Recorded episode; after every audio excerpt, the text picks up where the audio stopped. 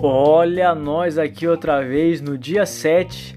A gente vai falar sobre a divindade de Jesus, Mateus capítulo 4, versículo 3. Se és o filho de Deus e ele é. Olha só, Jesus é verdadeiramente homem e verdadeiramente Deus. Como filho de Deus, ele detém o poder sobre todas as coisas. Uau!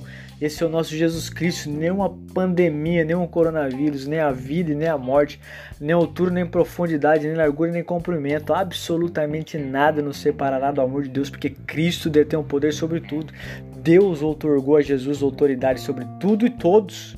Os ventos obedecem à voz de Jesus. A morte foge das presença dele quando ele diz Lázaro, sai para fora, ele é ressuscitado. Os demônios mais fortes são expulsos pela palavra e no nome de Jesus.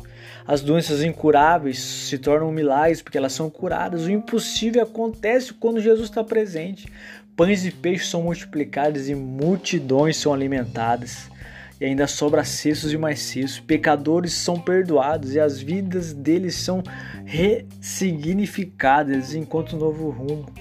E um dia que coisa linda, um dia todos nós, aqueles que creram e os que não creram, aqueles que ridicularizaram a religião cristã e aqueles que amaram Jesus Cristo, todo joelho se dobrará e toda a língua confessará que Ele é Deus. O apóstolo Paulo disse isso em Romanos 14. A pergunta que nós precisamos responder é o seguinte: de quem nós temos medo? Diante da grandeza de Jesus, realmente precisamos viver em pânico por causa dessa pandemia? Cristo é Senhor sobre a vida e a morte, portanto, meu irmão, minha irmã, não tenha medo. Continua a seguir as recomendações médicas, mas mantenha o seu coração confiante em Jesus. A minha oração por você é que você desfrute de paz, você desfrute de, cons de consolo Espírito Santo, que as más notícias não tomem conta do seu coração e revele o quanto a nossa fé é fraca e raquítica.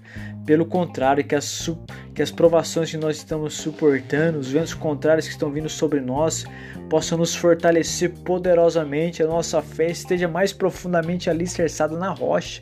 Cristo é o Filho de Deus e nada, absolutamente nada foge ou escapa à soberana vontade dele.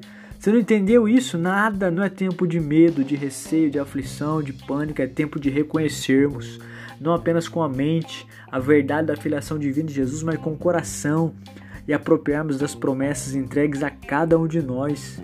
Meu, olha que promessa linda! Eu estarei com vocês até a consumação dos séculos. Queridos, o Filho de Deus não perdeu as rédeas do mundo. Por isso eu quero que você confie e descanse. Porque a pandemia vai passar e o nome de Jesus Cristo vai ser glorificado porque você se manteve fiel e firme nele. Deus abençoe a sua vida. Até mais.